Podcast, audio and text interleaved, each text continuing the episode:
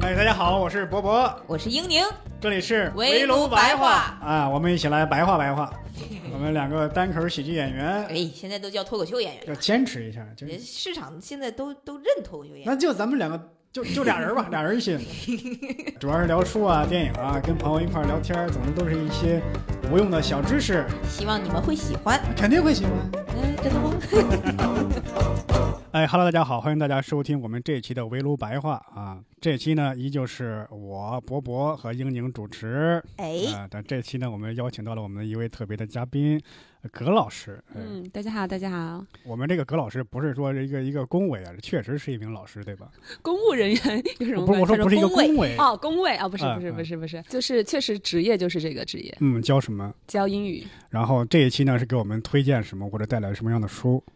嗯，推荐的话，主题还是推理小说，嗯，因为结合时下剧本杀其实很热门嘛。但是大家可能剧本杀玩多了之后，你再去看推理小说，哎，如果你非常喜欢的话，你就会发现这个真的是太好了，太好看对了。对对，反正我在玩的时候能感觉到，经常看推理小说的人玩剧本杀，就感觉是是如虎添翼，就感觉速度比别人要进展要快很多。确实会有会有这个便利。嗯对，当这然咱期们我们请到葛老师也是煞费苦心啊，是我们是也是很不容易为了啊。加快我们以后玩剧本杀的速度，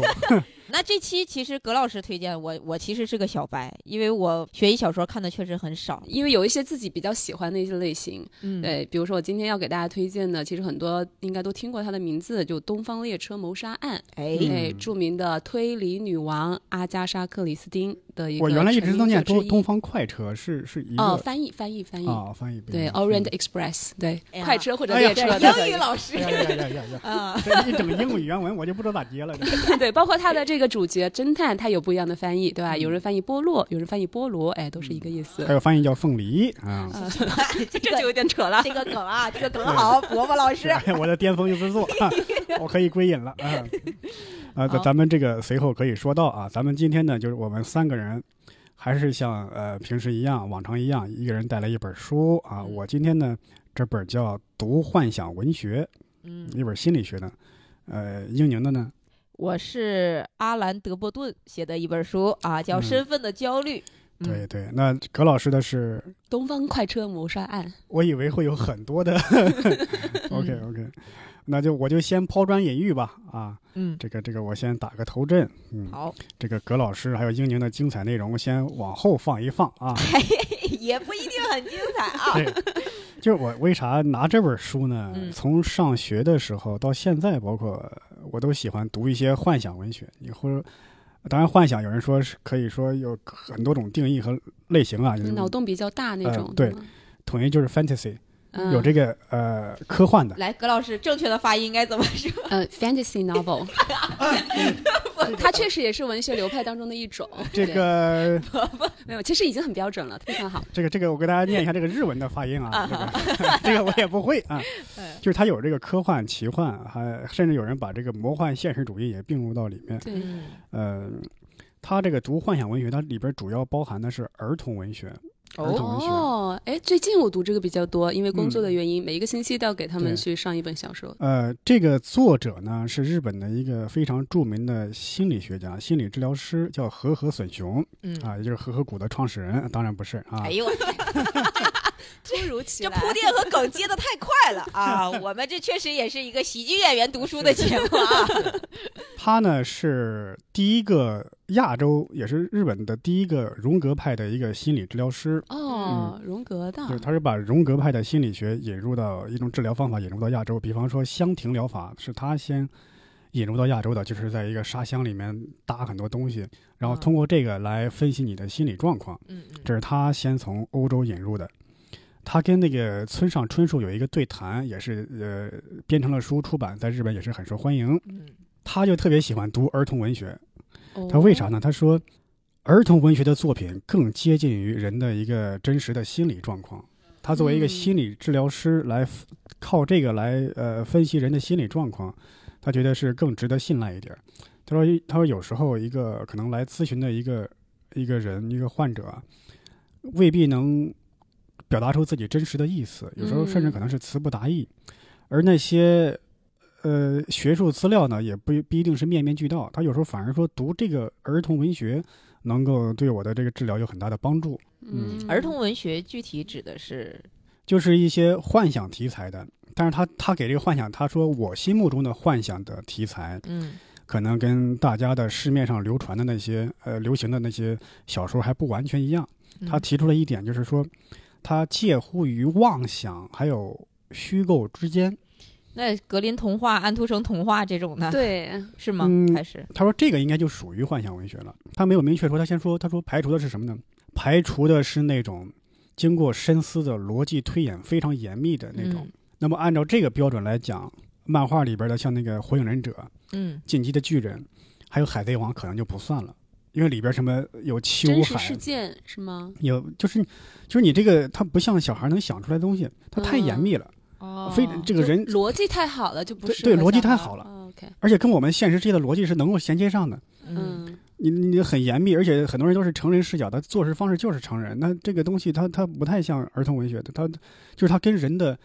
呃心理它不够接近。他说，嗯我这个幻想文学必须是说我以无意识中，有点超现实的感觉是呃，吗？，对，就是它不是说刻意的去思维塑造出来那种东西，是根据怎你么心怎么底里越的。越听我越迷糊？那那嗯他那这种感觉就有点像什么呢？就是推理小说当中的本格和变革。嗯，如果是本格哦的话，就是我的逻辑是非常严密的，在现实之之基础之上，我是嗯可以推断出来的。嗯但是变革就是可能会有些牛鬼蛇神，他哎有就些穿越，呃有些超现实的哦他东就西。举了他就举了一个例子，他说，呃，宫日本有个著名的诗人叫宫泽贤治，他有一个一首诗一首诗叫《月夜下的电线杆》。嗯就是讲呃月夜下的电线杆儿，突然像行军列队一样唱起了歌，嗯唱起了军歌，开始嗯走那个军步。嗯他说，如果说你是一个非常严谨的一个幻想文学作家，他可能会写啊，这些是因为有一个魔法师过来了，给他施了魔法，啊，或者说这些是一个很厉害的科学家，他做的一个电线杆儿很智能。嗯，但是他没有，他就是突然在跳起了舞，唱起了歌，没有理由，没有理由，纯想啊，这是 纯想版。纯开脑洞。 对因为他是要这就是儿童的视角啊，嗯你你如果说儿童说啊，啊儿童说啊，有一个很厉害的魔法师，有很厉害的科学家，他把塑造成这样，这不是儿童的视角。对儿童确实也没那么想当科学家，其 实都是大势所趋啊，因为对对周围人都想当科学家。呃，他就是他举了一个例子，他说你看，呃，在《爱丽丝梦游仙境》里边儿 嗯嗯，有一个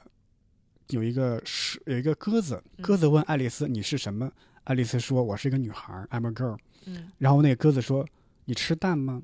嗯爱丽丝说我吃。他说那你不是女孩儿，你是蛇。嗯那么按照他的逻辑是这样的：鸽子最怕偷别人别人偷它的蛋吃，平时偷蛋最多的是蛇。那么爱丽丝也吃蛋，蛇吃蛋，爱丽丝吃蛋，所以蛇等于爱丽丝。这个三段论确实逻辑漏洞百出 啊，这个这是鸽子的视角，也就是儿童的视角。他们的逻辑没有说我们成人逻辑这么严密，所以说你再通过这个爱丽丝的这个故事再去分再去分析那个电线杆突然排队唱歌，嗯军队会排队列阵，一整齐，很整齐，一行一行的。那么电线杆也是这样一行一行的，嗯，有这种在可能在哎儿童这视样是角讲得中，通的。嗯，儿童视角中这个是能够衔接上的。啊，伯伯老师，我有个问题，就这本书大概是什么时候？就是他做这个研究大概是什么时代、什么时年代你间？说这个作家吗？呃，就是这本书或者是他这个理论吧，这套理论。呃，这个人呢，他是一九六二年去了瑞士学习了荣格派的心理学，然后这本书呢，我估计可能是八十年代或者九十年代。确实，我感觉现在的小孩已经不这么幻想 了。现在小孩看到电线杆有倒影，说：“哎呀，这个 iPad 应该出问题了。对对，这就是问题，就是现在的小孩他不会去看幻想文学，”嗯他可能懂得更早熟一点嗯。他还说了一点，他说他说这种推理也不一定说能百分之百的适用在儿童的小说里面。嗯他就他就举了另外一个例子，他说有一个叫小青马的一个例子，说有一个小孩儿，他的母亲去世了。爸爸呢是铁道员，晚上经常去上班，平时晚上一个人在家里就很无聊。嗯铁道在他呃家的，他因为他们家住山上嘛，铁道在他们家的那个山下，每天能看到那个铁道里的那个灯光，就是有青灯、红灯、绿灯、白灯。他经常念着，就等于是儿童的心理说青马、红马、白马。哎，有一天经常念青马的时候，真的出现一匹小青马过来陪他。 哦，过来陪他的话，嗯，他就会很开心。有一次爸爸病了，他就骑上这匹小青马去给他爸爸送药。嗯，他爸有时候就问：“哎，你这个你怎么来的这么快啊呀、他说：“我骑了一匹小青马。”他爸说：“怎么可能有小青马？”嗯，然后他事后再去见小青马，就发现找不到了。他爸说：“你说你马呢他说：“你怎么骂人呢？” 他说：“如果说你按照那个来推理的话，这个人很想念他的妈妈，他想让他妈妈来陪他啊。小青马也来陪他，小青马是他妈妈没有。这里边的小青马是一个叫次郎，这是一个男孩的名字，嗯你不能简单的把他替替换为对他妈妈的思念，所以说他妈妈化为小青马来陪他了。？”啊，这他有点像什么弗洛伊德说的那个童年的玩伴的那种感觉，就是对幻想的嗯对一个另一个玩伴儿。对，他说你不能简单的想这个是小青马是他妈妈的一个一个影像，不是这样的。他说。嗯我曾经作为一个心理治疗治疗师，会有很多人过来咨询。嗯那么我的一个推断是，这个小青马相当于他的一个这个小孩本身的一个灵魂的成长。嗯但是里边他经常会提到“灵魂”这个词，但我觉得咱们可能会应该把它替换为“心灵的动力”更好一点。啊等于这个小孩他是自己要给自己有一个加油鼓，就是要给让自己成长，所以他会有这么一个寄托这个小青马的一个形象是这样。他为什么写了这本书呢？就是他就是说，他觉得人应该要读一点幻想小说嘛。对还他是更多说是举例，还是去分析他的这嗯种写作逻辑呢？他的原因就是说，他觉得很多人觉得幻想文学可能是逃避对世界的逃避，嗯那他觉得说他幻想文学可能会对你，让你更第一，让你更好的理解这个世界，从另外一个视角来写。哦，另外一个方面就是说，你可能会更有动力去挑战这个现实世界 就，做白日梦呗，相 当于或更有动力去做的很真实的，啊更有这个动力。力去面对现实世界的挑战，嗯嗯嗯因为它也能帮助我们更好的理解自己。因为他说这个，我其实我想起了我看那个《指环王》，嗯《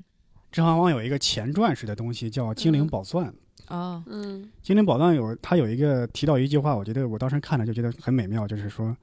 呃，在那个魔界那个指环王那个世界里面，嗯，中土世界中土世界，他说那里边的人都很害怕死亡。他说，其实，在太古时代，人类是不害怕死亡的，因为嗯死亡是创世者送给人类的礼物，嗯，只不过是后来受了魔王的蛊索惑，伦嘛呃，还不是 索伦，另外一个魔王比索伦还要大一点。啊受到了魔王的这个蛊惑和影响，人类才害怕死亡。哎，我当时听这话，我觉得很有很有趣的一个设定。嗯嗯，就是死亡是是是创世者给人类的一个礼物。他说，呃，在那个魔界的那个中土世界里边儿，一开始是创造的精灵上帝，然后再创造的这个人类。精灵是首生的儿女，他们是永生不灭的，但是他们会在这个世界上积累很多的悲伤的情绪，而且他们也无法忘掉。嗯那么他们会积累的悲伤越来越多， 想摆脱尘世也摆脱不了。而人类呢，会有固定的寿命嘛，嗯，反而精灵会甚至众神也羡慕人类这个礼物。就是在他的感觉里面，死亡其实是一种解脱，在某很好的事情，可嗯能是觉得、嗯嗯你这样让我想到有一个科学的理论，也是说，其实死亡是对人类来说非常好的一件事情。嗯如果人类一旦停止死亡，那人类就不会进步。它其实可能可以跟优胜劣汰会联系在一起。嗯嗯你真正能够活下来的人，证明你的基因是好的，或者你的能力是高的。嗯那么你这样的一个基因再延续下去的话，哎，然后你到了一个阶段，然后你又把你的更好基因传递给下一代，然后你经历一个死亡，就一代一代一代一代能够传下去，嗯他会觉得对是这个好的事情。包括很多奇幻小说也有一个沿袭的这样的设定，在里边儿嗯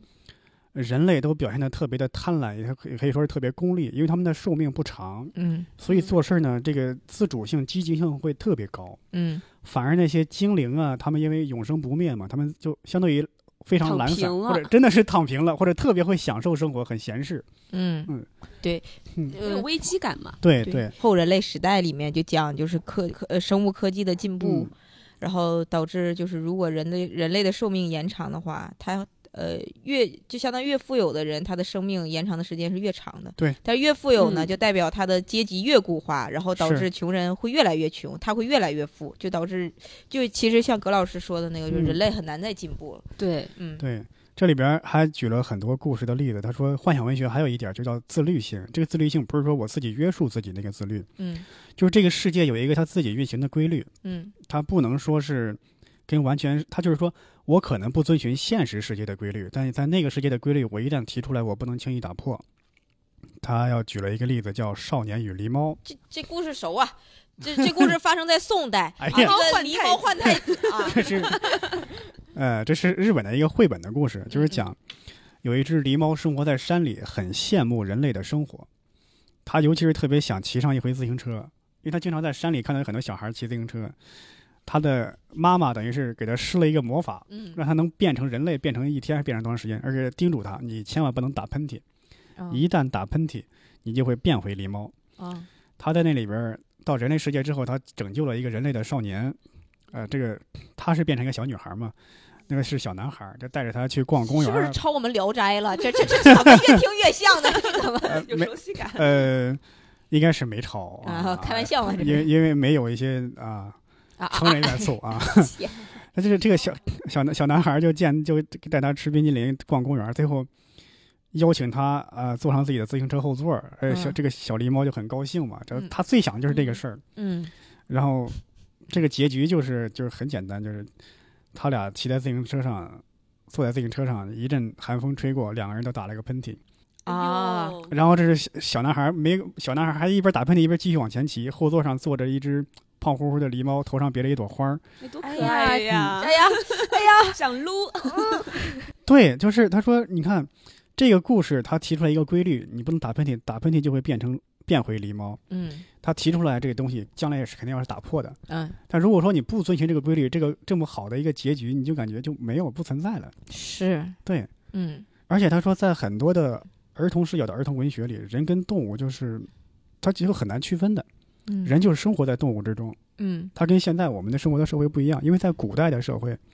人可能身边就是有很多动物，什么狗啊、猫啊、羊啊、牛啊、猪啊、那个兔子啊，那都，猛犸象啥的，嗯所以这样的东西，这一直是长期的植根于人的记忆当中。嗯哪怕我们现代生活，我们脱离这样的生活环境很久了，在儿童文学当中还是会不断的一再出现这样的元素。他还，他就他还他他就是说，一方面幻想文学能够换一个视角来看待我们的世界，另外一个方面就是说，你能够更好的理解自己，从而更好的面临这个像面临这个世界对你提出的挑战。他就分析了好几篇故事，有个叫《啊玛丽安娜的梦》。嗯他就是讲，他说很多儿童文学经典的一个叙事的一个模式，就是说，小孩儿病了，嗯小孩儿被寄养在别人家里。他说一般这样的小孩儿都是十岁左右。他说因为十岁小孩儿往往有自主的意识了，嗯他会开始害怕死亡，害怕呃被抛弃等等等等。他有时候他开始会思考这个问题。哦他可能更小一点，他不会想这个问题。玛丽安娜的梦就是她在家里养病，她很孤独，意外的得到了一支笔。你看，他说他说了， 意外的得到了一支笔，不知道为什么，这支笔是有魔法的笔，他 马，他是不是叫马良？其实没是有，就是他画什么就会出出现什么。他结果他画了一个就是房马子，良啊，啊，到到日本了，叫玛利亚了，是吧？玛丽还安都娜姓马，哎，玛丽安娜家哎呦，可能是个德国人的名字，啊，啊，这我得说一下，这个人呢，他他这个和和隼雄这个人，他嗯引用的大量的小说都是欧美的，就啊没有日本的。有人说他可能自己就瞧不起日本文化，可能有这可能。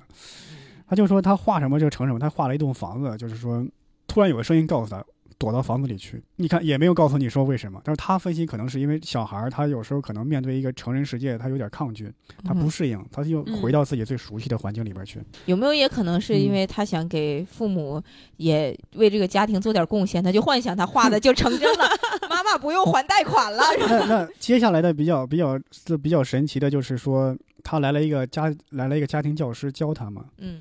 呃，他就很喜欢这个老师。然后他当天他又给他画了个教师资格证。他在这个房子里看到了一个小男孩儿叫马克。然后第二天他碰到这个家教的老师，他说这个老师说我除了你啊，我还教另外一个小孩儿叫马克，嗯，他也是得病，他只叫姓马的是吗？这叫 M 开头的这叫。嗯嗯哦，然后他们两个就是在梦里边每次相见的，真人没有见过。嗯他是说，这个可能就是说，人在生病的时候会更更有时间、更有精力跟自己的心灵对话，嗯所以说他会等于是两个小孩的梦境开始交织了。啊呃，甚至在这里边，这个小孩儿叫马克的那个小孩得罪了他，他说我要我要就是我要杀了你马克，他就在画画里第啊，二怎天么，突然变到这是小孩能想出来的词？呃因为呃对，呃是因为那个那个家教一直在夸马克，他就有点嫉妒了，哦，甚至有一天没来，他以为是去马克家里了。嗯，家教没有来，他就以为是去哄马克，没有陪自己，他就有点嫉妒，就在那个马克的那个画上就画了很多涂改的东西。嗯然后过几天这个家教来了，说马克突然病情加重了，得了得了肺炎，嗯嗯，然后他又想把这个东西给擦掉，嗯好像发现是擦不掉，嗯，用马克笔画的 吧？这是嗯而且原来那支笔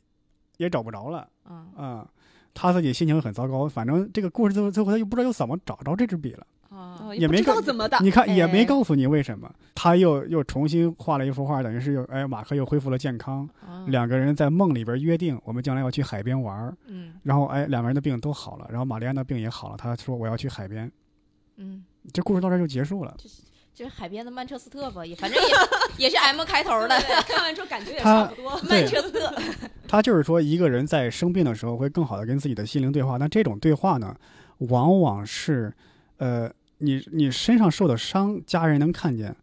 但是你心里的这个伤痛，或者说想想呃对话的东西，你不想告诉别人，别人也没办法理解。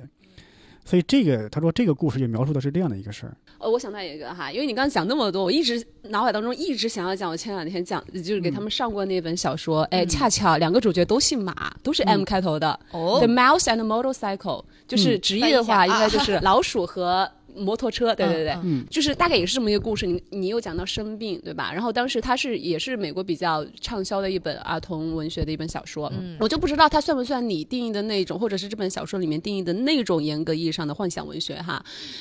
就那个小孩嘛，能够跟老鼠说话嘛，然后呢，那个老鼠嘛看上了他的摩托车，哎，嗯然后他们俩因为共都喜欢摩托车，开始进行交流。但是呢，后来有一次他那个小孩就生病了，哎，生病了之后呢，他又他摩托车先是被那个老鼠给弄丢了，之后，哎，他就骑这了个另故外一事啊辆车。叫《精灵鼠小弟》， 是哎不是？我看过，我看他过。有三部，哎，还真不知道是不是叫那个 啊。对，然后后来他就给他去找药，哎，就骑着那个小男孩的另外的玩具车，就是救护车，哎，找到了一片阿司匹林，找回来之后呢，哎，这个小男孩痊愈了，他们成为了非常好的朋友。我以为结局是这个小老鼠就会跟着这个呃小男孩回到小男孩的家，对吧？一般故事会这样写，但是没有，这个老鼠他拒绝了，于是有了第二部、第三部。哦，因为这里边也也提到说，在这个儿童文学里边，或者说幻想文学，经常会出现什么，就是你现实世界跟幻想世界的交织， 嗯这迟早会有一个世界要消失。消失的有两种可能，一种是你进入了那个幻想的世界，嗯另外有人幻想世界的消失，这就意味着说，这个幻想的世界是为你的心灵来提供力量的。一旦它这个功能被开启了是吗？被开启了，或者说已经用上了之后呢，你要需要从这种东西世界中挣脱，重新回到现实世界。这等于说实话，那个臆想世界就是你的一个工具，只不过嗯为了治愈你的心灵。那其实我我我其实还是挺想问这个这个作家，就是这个心理学家写的这本书，就刚才波波老师也说了，说是，呃，就是幻想小说可以让人有这种相当于，呃，就怎么心说灵？治愈。对，儿童对文学会让人心灵治愈嘛。嗯。但是他是劝人要写呢，还是劝人要读呢？嗯，对，对我这个一问题直没挺太好的明白。地劝你要读，因为他不可能说鼓励说每一个人都去创作嘛。嗯他说你在读的时候，其实他是你你能，他可能对普通人来说会比一些心理学的书更能更好的理解你的心灵。是不是会更加直观一些，而不是跟你讲一些道理？你可能你会潜移默化的受它的影响，但是他没有具体说这些，他只是我作为他只是说他我作为一个心理治疗师，我觉得我需要读这些个，我能获得什么样的启示，我把我的分析来告诉你们。这个呃这个书啊，它引用的一些国外的一些儿童文学嗯都是我没有看过的，有些在国内也没有译本的，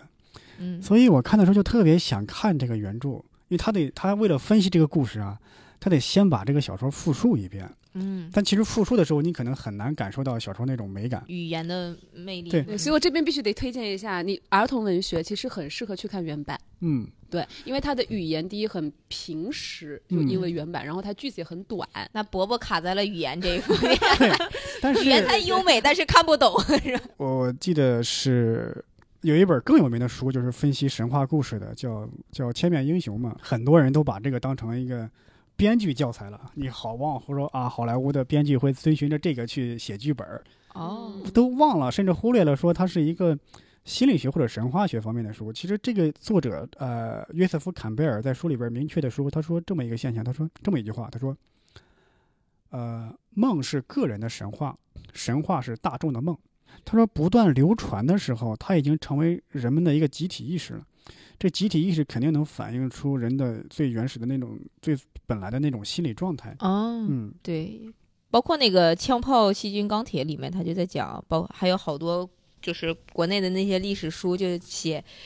就说人那个对当时。因为西方是希腊神话、罗马神话，嗯对，中国的话就是可能什么伏羲啊、大禹治水女这娲些，，嗯他们说就早期为什么就是祭祀啊什么，就是大家会对那个有一个幻想。嗯，他就说到，他说你看很多儿童文学，你觉得不严谨，你觉得不合理，那就是因为它是很接近人的那种无意识的那种状态的。嗯，他说你读读下来了之后，你自己其实可以去思索这个答案，这个答案可能就是你要寻找到一些你平时会寻找到一些答案，你在思索的问题的答案。我的这个简单的分享就到这儿结束。这本书呢，其实它本身它分析的篇幅倒不是很大，大部分是在引用这些故事。嗯，我当时觉得很可惜，这些故事没因有为看种原过因我没有看过，嗯就很难嗯在其实国内也没有出版过嗯这些故呃事。对有这是有这些个出版是了，有些没有。嗯对，嗯除非说它是像国外的文学，尤其是儿童文学，除非你真是特别有名，有名到像《哈利波特》这种不得不出版的这种嗯，儿童文学哈。一般来打说，双引号了。。刚才 呃，听众朋友们应该不知道，葛老师刚才手动打了双引号。对，因为对于《哈利波特》究竟算不算儿童文学这件事情，我觉得对他有待前讨论几部算，但是后几部应该不是是是了是，所以后几它部会有应该不些是改变。嗯对，我想说的就是外国的儿童文学很。难，我们真正能够 get 到说国外小孩究竟在读些什么。所以刚才其实他呃，伯伯老师在分享的时候，我一直突然就有一个疑问，说，哎，那我们就是我们中国传统的有没有一些我们自己专门写给小孩子看的一些东西呢？很哎很少很少很那少，个郑渊洁，啊，对对对那个是现代的嘛？我的意思啊就是说，从古至今，或者说比较历史上，比如说相对于古老一点的那种东西，因为像童话大王这种东西，我们不知道他们是不是有受西方文化的影响。感觉我们小时候看的都是那种什么寓言故事，然后安我徒们生、对我们看的也是国外的那些童话故事啊，对然后动画片，丹麦对吧？什德么国的，黑猫是警长啊这一些，什么格林童话呀那些，对，就就是人手一套嘛，小时候必是备，哎，一套就格可林，能一套国外安徒国外生家喻户晓的，在国内没那么多人知道。就比如说是阿加莎·克里斯蒂啊，哎，在国外，哎呀这个赚的师要分享哎呀阿加莎·克里斯蒂在国外那么有名，但是在国嗯内她的知名度远远低于柯南·道尔和他的这个福尔摩斯。对，是刚才伯伯老师啊，展现了一个精湛的脱口秀演员 的喜剧技巧，这个过渡非常的顺滑是，啊哎，呀，猝不及防。 是。哎，好接下来就嗯请葛老师给我们分享他这个关于对，OK 东方列车谋杀 案。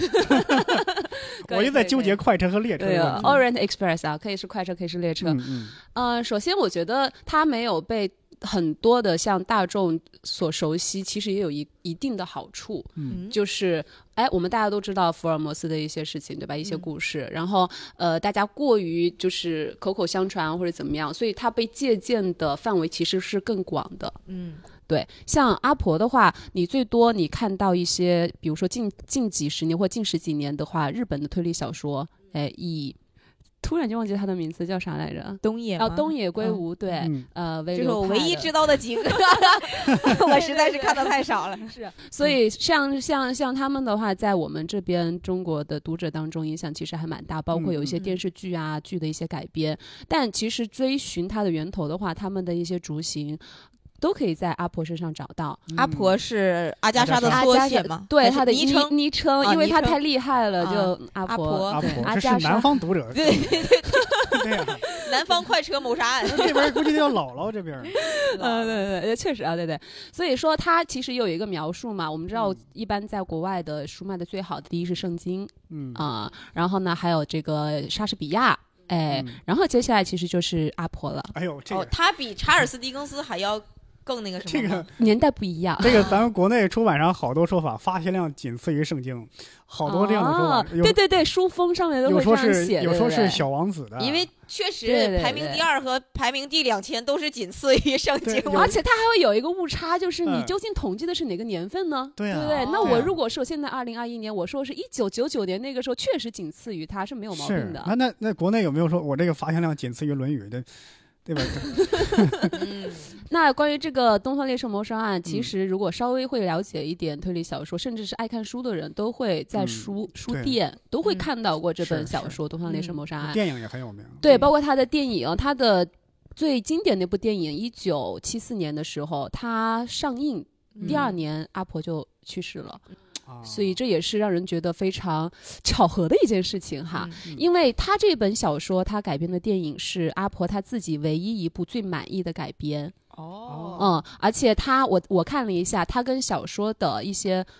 出入不大，他的整体的逻辑线都是按照他走的，包括他所要传达的一些价值观，他的一些利益，就是关于道德跟法律的一些思考。哇，这么深吗？现在对推理小说就写的像这么这样深的，话题，为什么它经典呢？像这样的话题，你在哪个时代都不过，因为这嗯本小说它写出的这个时间是一九三几年的时候，就是嗯一战、二战之间，当时人们的理性是非常混乱的。嗯然后三十年代那个时候刚刚建立警察制度，所以人们对于法律的一种信仰其实还不是特别的深刻，或者说像我们现在说啊，我们就是法律就是公正的，对不对？嗯所以当时他们会有自己的一些想法，所以呃，阿加莎在写这一部小说的时候，她也算是开创了一种一般的推理小说都会有的一种模式，比如说这个。会有个凶手啊，对不对？嗯那他这本小说里面究竟有没有凶手，或者说有几个凶手，或者说怎么样呢？我觉哎，得我就埋下一个伏笔，就我不觉剧得透了。可以可以剧透，因可以为举，因现为在这个这个这个是已经太这个多你了，是想不是？太多我了都很少看到很少了，我也都知道我也看过这个，对，就是嗯一人一刀嘛。对对。对，一人一刀的这么一个结局，包括一人一刀这个设定在剧本杀当中也是被用烂的一种模呃式。早年的 啊早年的剧本杀确实是确这样实就是每个人都捅了一刀，甚每至个有人捅一刀，然后最后找出那个真正的凶手是谁。对哦对，看谁是致命的一刀，甚至有时候凶手都不知道自己是致命的一刀，这是是是都是都都是。是这样。所以这个在剧本杀当中其实已经是被厌弃的一种模式是了。但剧本杀你想都没有红那么多年，对吧？至嗯少在中国有几嗯年的时间。这个都已经被厌弃了，但是对于当时阿阿加莎来说，算是开创了这么一种模式。嗯，哦，如果说福尔摩斯他的一些故事非常精彩的话，嗯那阿婆她的首创性是非常多的。嗯就我们现在能够想到的一些，包括你看的一些电影或者是剧，哎，他怎么样会杀人，他的一些杀人的方式，嗯嗯嗯你们可以想一下，大概可能会有哪一些呢？假如你是一个杀手，你会怎么去杀人，或者你看过的一些电 影？哇，我那我只能从那个柯南身上找了，可以，柯南他其实也是汇聚了大家的一些推案的一些合轨放在一起，而且柯南当中也有一集，也有好几集是跟主线相关的，嗯好几集，呃，就是直接取名《东方列车》。对，它的前半段完全就是相当于是《东方列车》里面故事它的人物的一些呃一一个复刻吧，但是它最后因复为刻哦这个词用的，我以为是说抄袭 啊，洗稿。对对对，这有这么一个现象，就是你抄经典作家的东西啊，不算抄袭。因为大家 叫都会致敬用。是吗？都会用这种方对法，对嗯因为我想说的就是，他柯南那几集当中后半段，他回到自己的主剧情，嗯就是关于哎那些黑衣人他们究竟怎么样。所以那几集其实是因为我那一段时间在追柯南的主剧情的时候，然后发现了就是这么一个片段，所以我才会看到。嗯然后当然它没有完全还原哈，因为嗯本整本小说它是相对于逻辑来说是非常严密的，而且内容比较长的一本小说，你需要自己去跟着小说当中的那个侦探。哎，嗯波罗，嗯呃，波罗先生跟着他嗯一起去思考，包括波罗身边的猪队友，哎，这些猪 队友，你在嗯看的时候，你就仿佛会看到玩剧本杀时的你自己。哇，那嗯绝对就是 我自己啊！不行不行不行，太太这我是我害怕，我害哎不行不行，就是这样我想不出来想不出来。这是侦探小说的经典模式啊啊！对聪明的侦探身边跟跟到一个跟着一些胡乱猜测的傻对，瓜们而，而且又是喜欢发问，为什么会这样呢？那就对等于 对代那替就是我在密室逃脱 中的表现。我 他是代替读者发问。对对对，其实还好，因为他们他身边的这两个，一个是列车长，一个是一个医生，嗯所以他们会有自己的一个推断，他们的他们的解答会比问题要多一些，这就特别像剧本杀的玩家。嗯，就我看到自己的这一面，我会觉得啊，那个人他就是凶手，甚至于电影在这一个环节把它改编的更加有意思。嗯就电影环节上来一个人，人，然后那个列车员上来就说：“哦，他就是凶手。”嗯，上来第二个人说完之后，他又说：“他就是凶手。”到了第三 个，就这么反复的用了三次。后来小发说现当中说有一对次了，全确实是都是凶哎手。对，确实他没有说 完，哎，可惜。对，我刚才想到了刚才那个葛老师的一个问题，就说如果我们是杀手，会采用什么样的啊我都办忘了法这个问题了。啊？ 怎么样的办法去？嗯，有很多啊，你看，往往大家会想一种什么无色无味，得下毒毒药是吗？而且这种毒药呢、嗯会伪装成心肌梗塞、呃心脏病，而不会被嗯诊断为是中毒。嗯，哦，混淆嗯视听。对对对，嗯，对，这算是一种。哦有没有稍微高级一点的？哎，这个不高 级吗？ 伯伯刚才是在幻想小说啊，幻想幻想。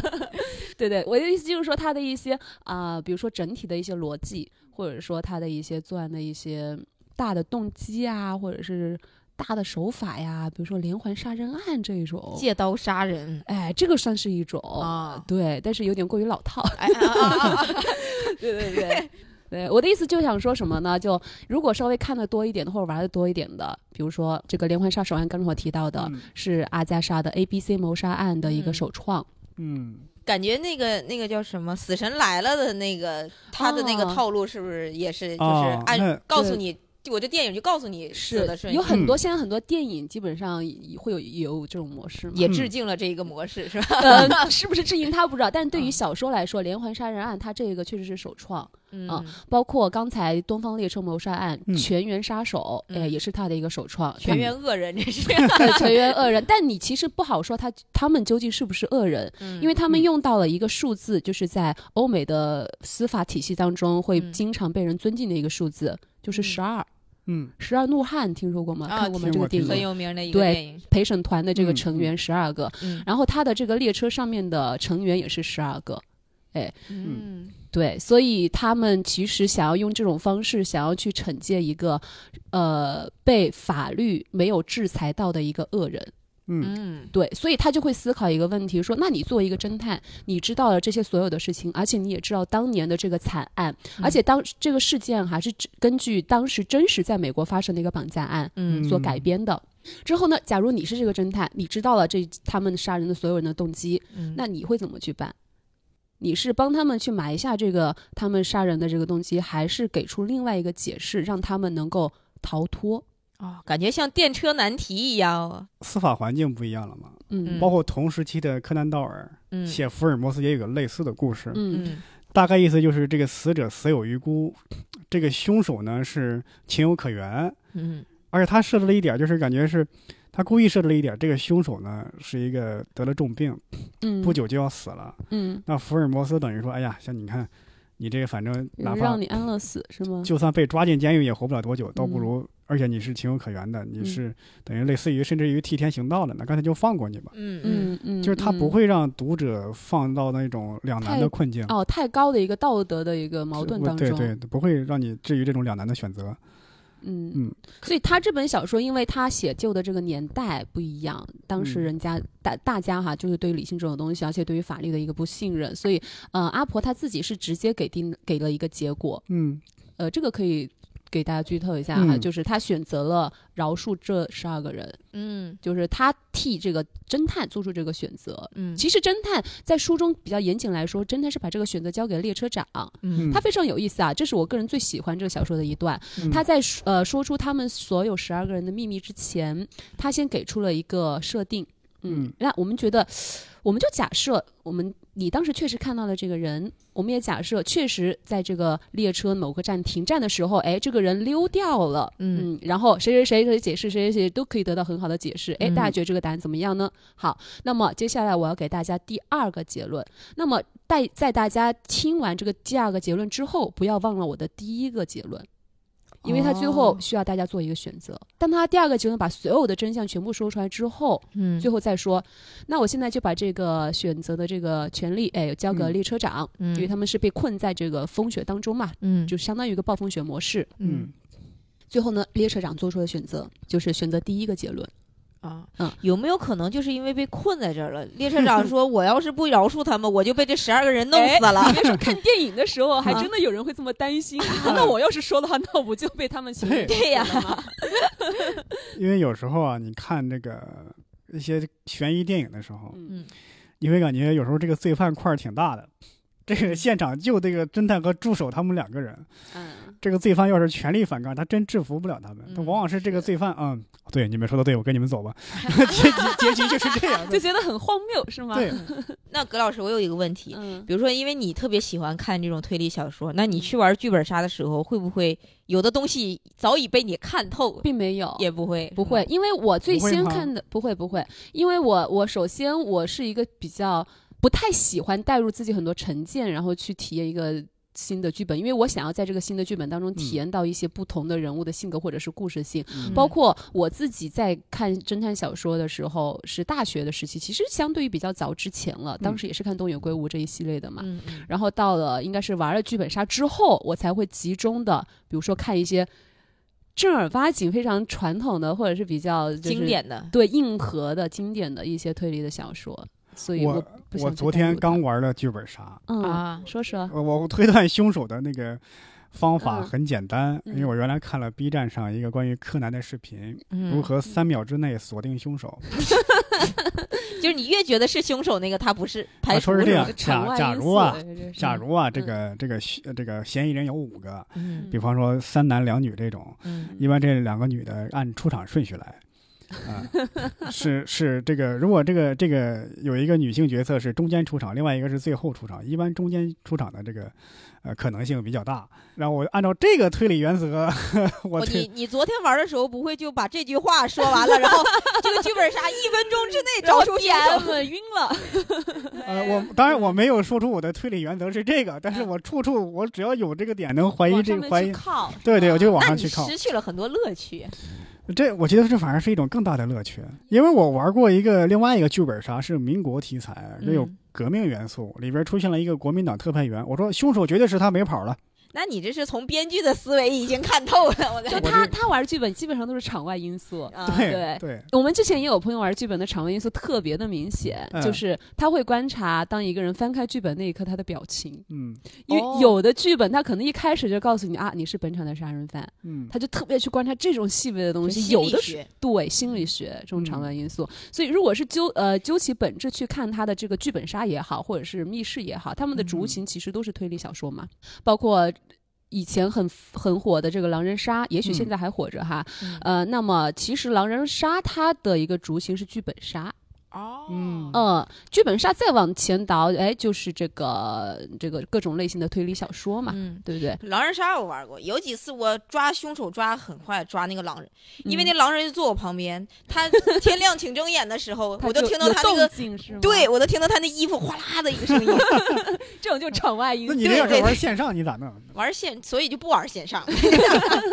我玩狼人杀，我是属于那种比较笨的那种啊，但是有个好处就是越玩到最后啊，我这样的人会比较占便宜，因为大家觉得你不会撒谎，嗯，你这人比较傻，老实。啊，对看着就比较好对人这种感觉。这时候你稍微一撒谎，他们就中计了。而那些啊偏一开始老奸巨猾的人，最后会陷入一种怎么说别人都不信的地步。啊嗯，呃，回到这个小说的话，嗯刚才其实有有几个点没有讲完，就是它开创的一些模式嘛，嗯，比嗯如说这个一人一刀，哎，是这个东方列车的事情，包括还有它另外一个很经典的暴风雪模式。嗯，解释一下暴风雪模式哈。暴风雪模式也是他阿阿婆首创的一种杀人的方式，嗯就所有人被困在一个地方，也叫孤岛模式，没有人能够进来，哦没有人能够出去，那你的杀人犯就一定是在我们这群人当中。柯南当中肯定见了很多了这种模式。嗯对不对？所以他在另外一本小说叫《无人生还》，是个很经典的。你看，听这个名字，没有人回得来。 嗯哦对谜底就在谜面上。啊，对，而且他这本小说更厉害的就是，他小说一上来给你一首童谣，嗯哎，告诉你有有有，比如说七个八个人去到了什么地方，然后分别第一个人干了什么死了，嗯第二个人干了什么死了，他按照这种童谣的模式把岛上人全部干死了。哇，嗯，好挑衅啊，我感觉我我看过这个，嗯嗯，对对，无人生还，所以对他那个也是很经典的暴风雪的一个模式，我觉得这这是他个开创的。很好的解释了一个问题，就是为什么很多的悬疑的小说或者电影里边，凶手犯案了他不跑，嗯就是你制造再多的诡计啊，嗯，你比方说你在美国犯案了，你跑到中国，那警察再警察他能把你弄回来就挺费劲，尤其是在那个年代啊，嗯，嗯，还没有引对渡吧 条款，对吧？你你你哪怕再傻的人，你只要跑远了，那警察也不好抓；你再对聪明的人，你躲在那个 那个那个这个人群之中，做的那大家很可能找起找起来也不是很费劲，嗯，迟早迟早能找到你。但对这个是时候的我凶手就在这个岛上，他他也跑不出去，对吧？是的，是的嗯，就切断各种你可以跟外界联系的一个方式对，然后就盘吧，哎，然后我告诉你，反正大家按照这个谜面上，大家都会哦去死。那也是嗯个剧本杀，感觉是。确 是哦确是实很剧很本剧杀。本杀，剧本杀就很喜欢把大家都关在一个地方嘛，嗯一个屋子里出不去。但是但是我在看我看过这个无人生还，我会感觉这个凶手的执行力啊太高了，很强，很强。时你间卡点非常的准。对你说，在大家在头几个人死了之后已经有防备心理了，他居然还能对得逞得对手，这几所以乎这是个不太也可能。对，所以这个也是后人有些人去诟病这本小说逻辑漏洞的一个原因，就是觉得嗯会稍微有一点点的牵强，最后的结局嗯有些人不是很满意， 嗯包括他的答案解答的一个方式，就最后收到一个漂流瓶，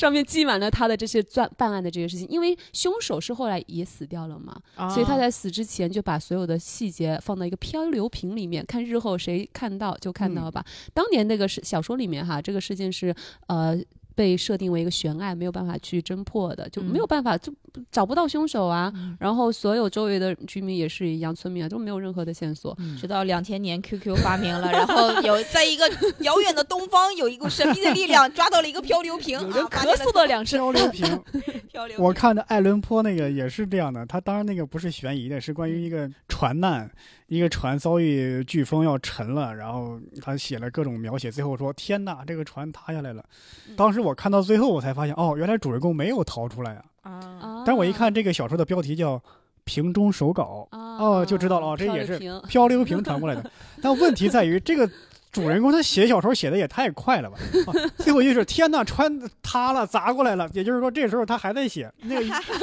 下一秒就是被砸死了。在这一秒钟，他把这个纸卷起来，塞在这个嗯瓶子里，还然后记得把它封了个口，封了个口，再扔出 去。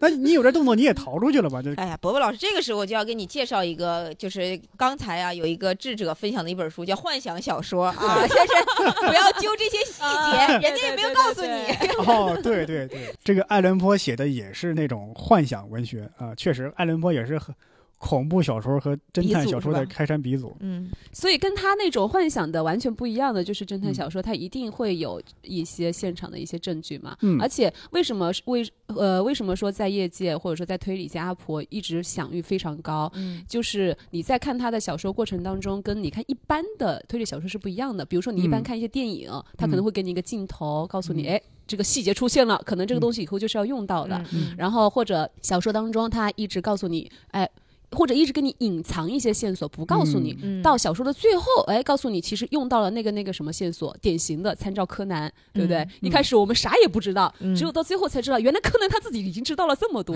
嗯就这种感觉就有点就是不太一样。但是他的小说是什么呢？你是跟着当中的这个侦探。他看到的东西就是你看到的东西，嗯，他能够分析得出来的东西，也就是你所知道的这些东西。所嗯以很多读者在去看他的小说的时候，非常喜欢一边看一边做很多的笔记。哦我就说嗯啊，这个时间点干了一些什么事情啊，那个时间点干了一些什么事情。然后哎，你看我现在知道的跟这个波洛哎他知道的是完全一样的，但是他就是比我聪明，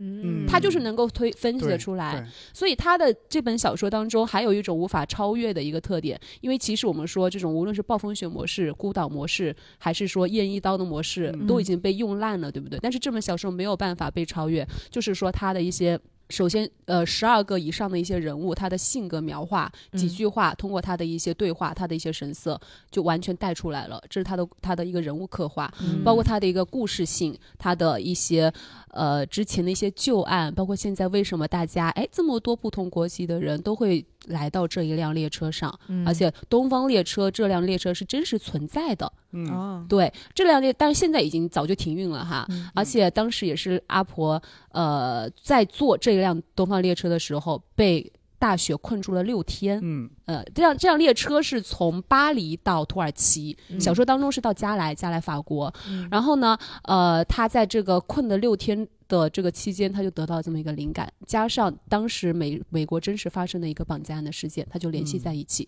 当然，那个真实的案件最后那个凶手是被法律制裁了，嗯，但是他在小说当中进行了一些改编嘛，包括他的一个大侦探的一个形象等等等等，包括当中还有很经典的一个一个一个轨迹，就是谎言。我们现在看谎言，其实已经不算是一个很经典的一个一个一个轨迹了嘛。但是他在当中，我清楚的记得，呃，这个波洛说了一句话。我当时看在看这个中文的时候，我没有意识，我没有意识过这个句话很重要。我在重新看英文版的时候，我这句话我看了半天，嗯哎，啥意思呀？这单词都认识，然后就这么一句简单的句子，我怎么就看不懂了？我想了嗯半天，然后结合它后面的一些语境，大概得出来的一个一个结论就是说，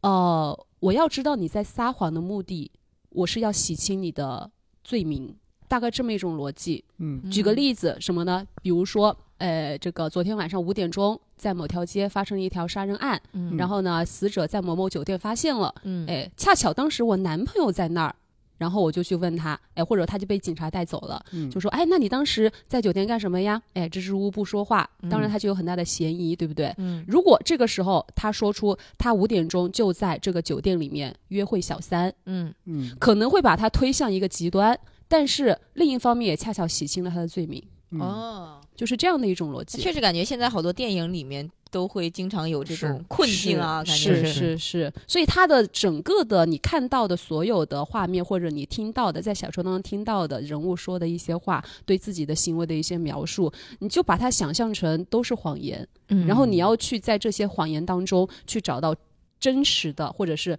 清白的那个人，因为当中小说当中啊，确实有一个人是清白的，嗯，但是他还是组成了十二人的陪审团，嗯这个我就保留一个小小的悬念，就为什么会是这样？就是嗯小说当中会描述的非常的细致，电影可能没有太多的这种描述，但我觉得是一个嗯挺巧妙的一个设计。嗯对包括呃，刚才我们其实我还有一点还没有讲完的，就是阿婆的她的一个开创性嘛，叫做续轨，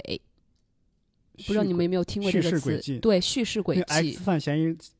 嫌疑那嫌现疑身 X 的现身，呃，啊对那个对不算是恶意，啊恶意式的。恶意是一个东野圭吾很经典的一个续鬼的一个小说，嗯的一个悬疑小说。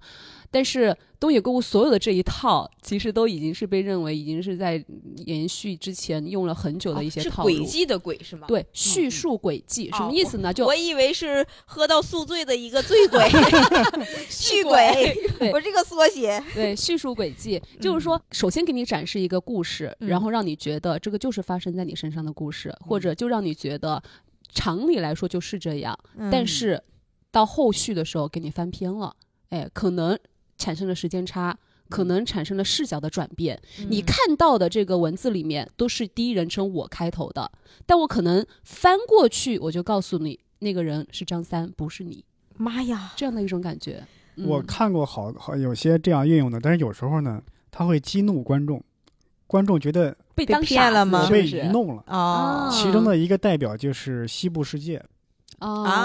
啊，，你看过吧？哦我看过，我对，《看西部的世界》那个女主角嘛，她因为是嗯机器人不老不死，嗯然后就出现了交叉剪辑的时候，有两个人陪伴她嘛，嗯，在不同的时间不不，其实历史这其实这两个人其实是一个人，过嗯这两个男人是一个人，只不过他不同年龄段儿，一个是他三十多岁去的时候，一个是他六十多岁又回来了。嗯嗯但因为这个女主角是不老不死的机器人，你就会以为这两个人不是这两个男人不是一个人。嗯嗯，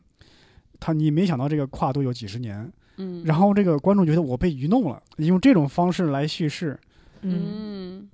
就是相当于他用了一个上帝视角，只不过就是我你在们是不知道的，你在交叉剪辑的时候，我嗯没有看出他们两个故事的有什么联系，因为只不过，嗯但是后来等于真相大白了，哦，这两个男人其实是一个人，他们只不过是在不同的时间段儿来了，对，就中给间你耍了一个小小的 trick。对，中 间中间隔了几十年，然后你这样是交叉剪辑，我会以为这两个男人是不同的人。嗯。对，你这让我想到那个电影《记忆碎片》，嗯，也是啊这种模式。哇，记忆碎片！我当时上大学的很时烧候脑哎完全没看懂，对，我说干啥呢？就是嗯看都说这个片儿很经典，但我就是为什么有时候这种叙事轨迹，观众是觉得啊、很震撼，有时候觉得会被激怒呢？嗯，看人嗯我在群想，嗯对，就是比如说有的观众他就觉得说他的这种呃推理逻辑，比如说很强，或者说自己是非常爱好这一类的，嗯我就觉得我是能够按照我自己的推理推出来的。就像嗯刚才我们提到的本格，对吧？嗯因为那擅长玩本格的，非常喜欢硬核的，我就是爱推理，我就觉得嗯从我的逻辑上来看，哎，到了这个地方就应该发生这样的事情，它就应该是这样。结果你最后告诉我要从要通过你的那个合轨，然后嗯告诉我才能够把这个故事成立，我就会觉得很生气。我觉得我生气的点，当然我看着我也有点生气。我嗯生气的点在于什么？因为《西部世界》它讲的是人工智能，嗯也就是说这个机器人的觉醒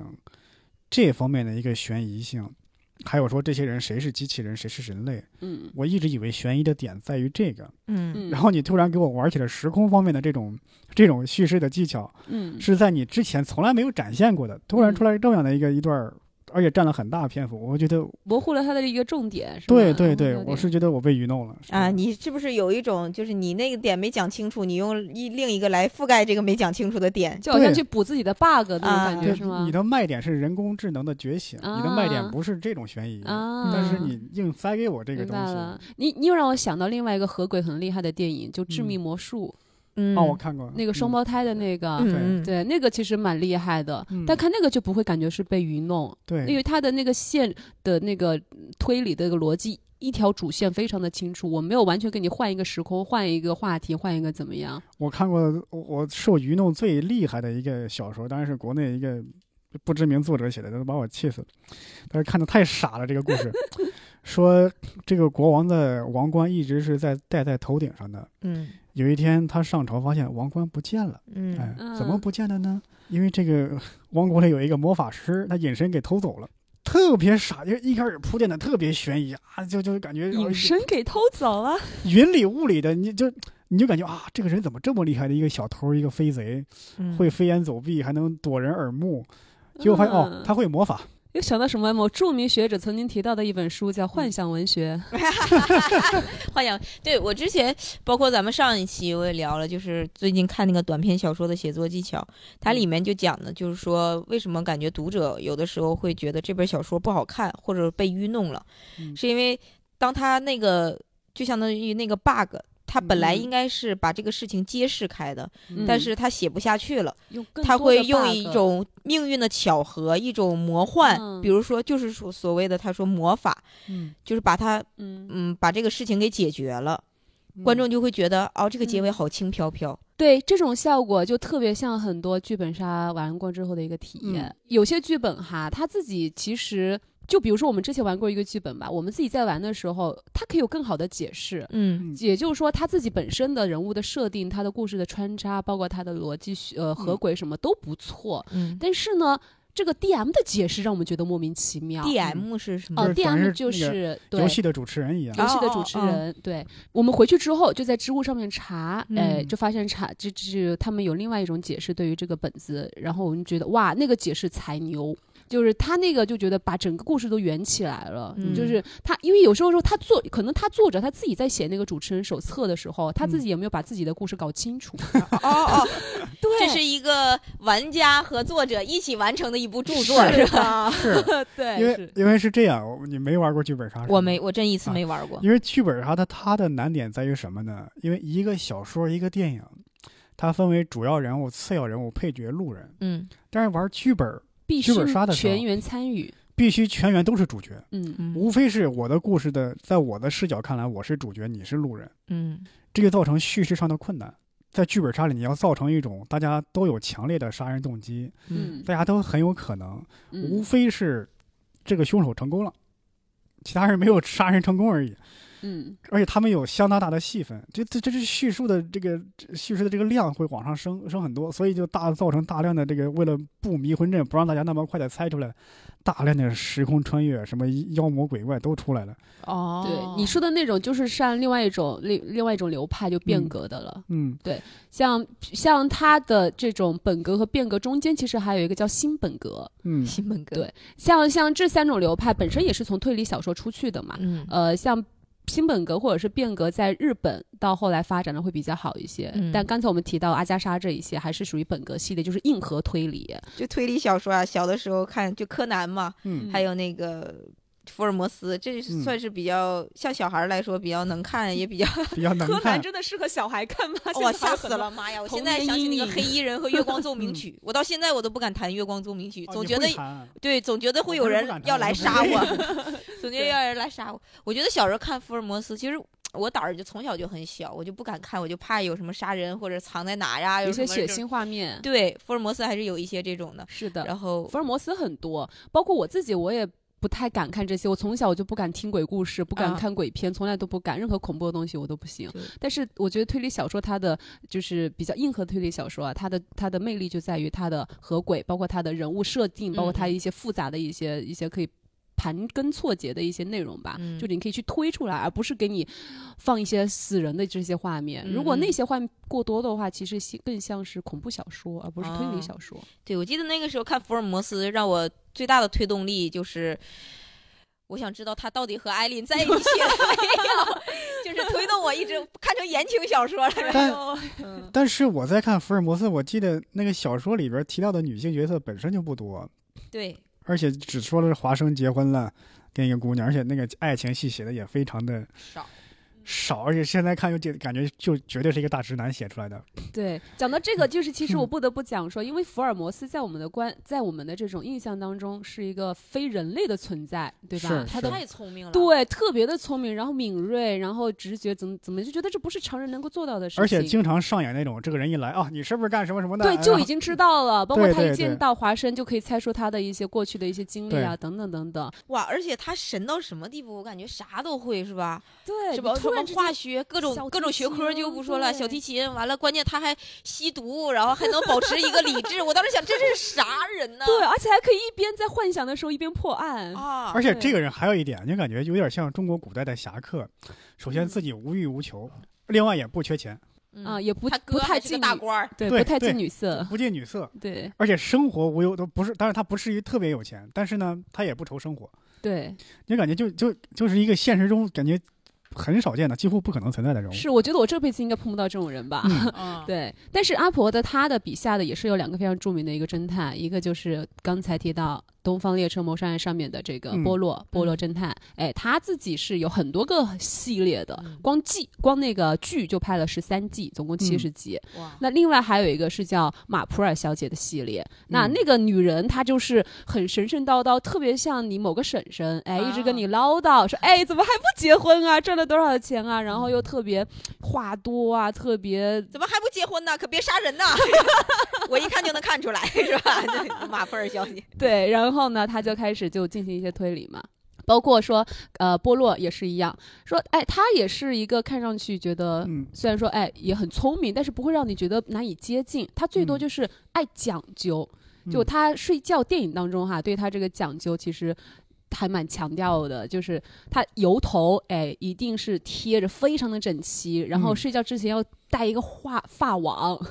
然后他有个两撇的小胡子，还得嗯用一个布什么的带着，以防这个胡子也弄乱了，哎就这么嗯睡着。然后但是呢，他非常正常一点的哈，就是他也会去欣赏那些漂亮女生，嗯哎跟人家调戏一下，然后说这个女生怎么样，就是很正常的一个男性。哎，我我是在想，你看为什么那个时候的像福尔摩斯也好，还有那个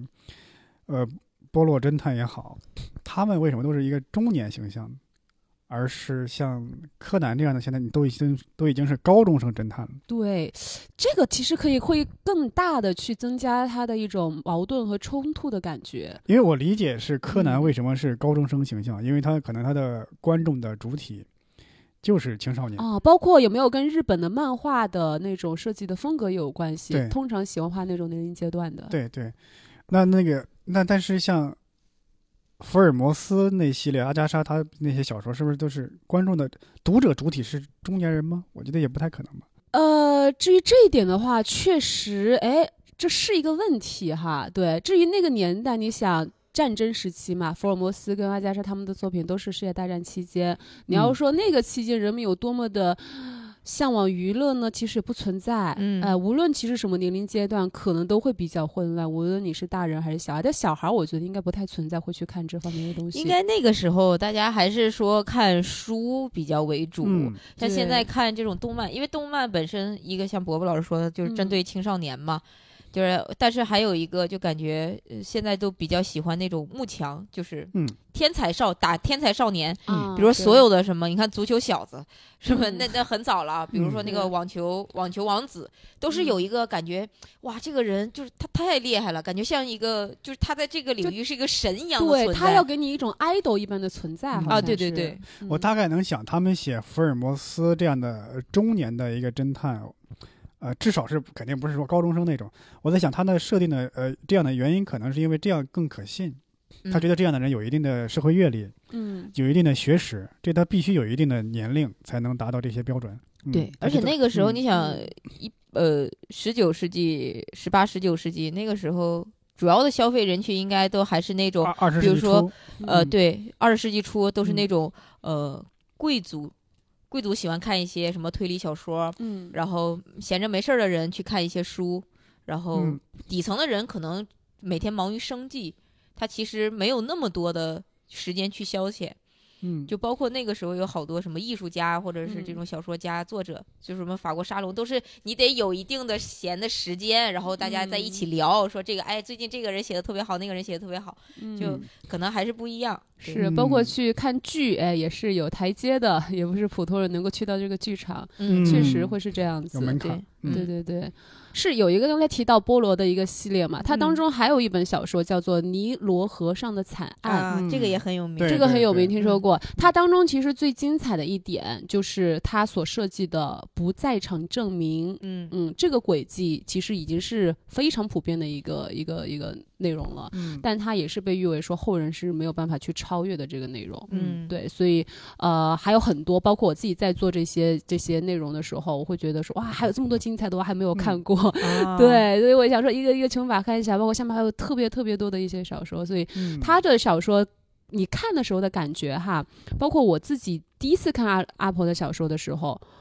我是停不下来的，嗯，因为我就是可能是有一次虽呃非常随意的到书店嗯看到说哦阿婆哎这么有名，我要不要今天看一下呢？好了，今天就选你吧，哎我就看 了，结果翻哎张牌的，对一抬头发现已经过去三四个小时了。哦，嗯就是是这种感觉，就是连看两本三本都是这种效果，所以我那看你他看的书还书挺有挺挺有沉浸感的。嗯是就我现在感觉我我看一会儿我就想玩一下手机，真的嗯是，当时时确实会有那种感觉。当时我会觉得啊，谁给我发信息都是罪恶， 就是不要来打扰我，嗯因为你一去回下信息，然后你在那个环境当中哈，断你就了会抽嗯离出来。嗯然后你要再进去的时候，你要花一点时间，就好烦啊！啊，就会是把手机会盖出来，然后就嗯自自然而然的沉浸到那个内容当中。哇，是说的我好像买买上 几本儿去看一看。侦探小说就是有这种效果，因为呃，曾经哈有人去评价说，怎么样才算是你觉得它是一个非常不错的一个侦探小说呢？嗯就是你看完之后会有一种感觉，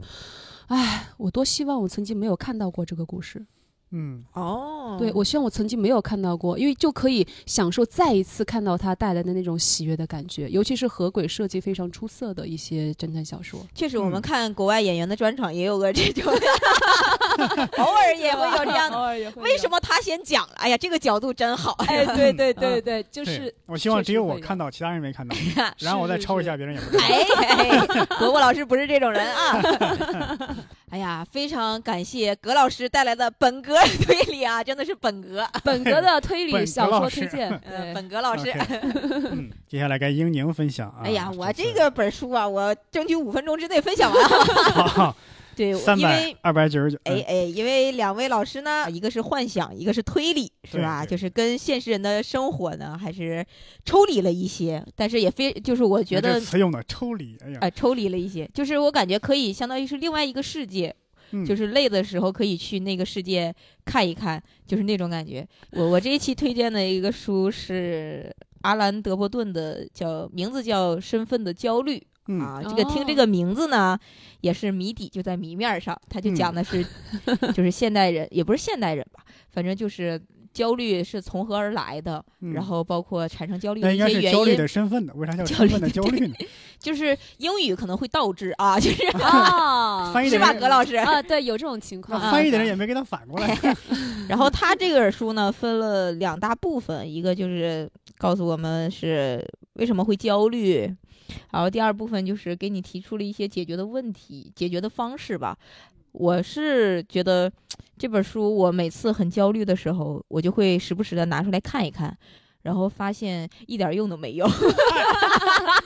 就假如说我做一个杀人犯，哎，我是杀人有焦虑，看了之后继续杀人对，就是他这个，我看完之后啊，嗯首先呢，我可能得介绍一下这个阿兰·德伯顿这个作家嗯，因为我首喜首先很喜欢这个作家，重要的是他被誉为是一个才子型的作家。嗯， 然后呢，我当时看到说，我说才子型的作家，我倒看看你有多有才嗯？啊哎！ 呦，但是会发现，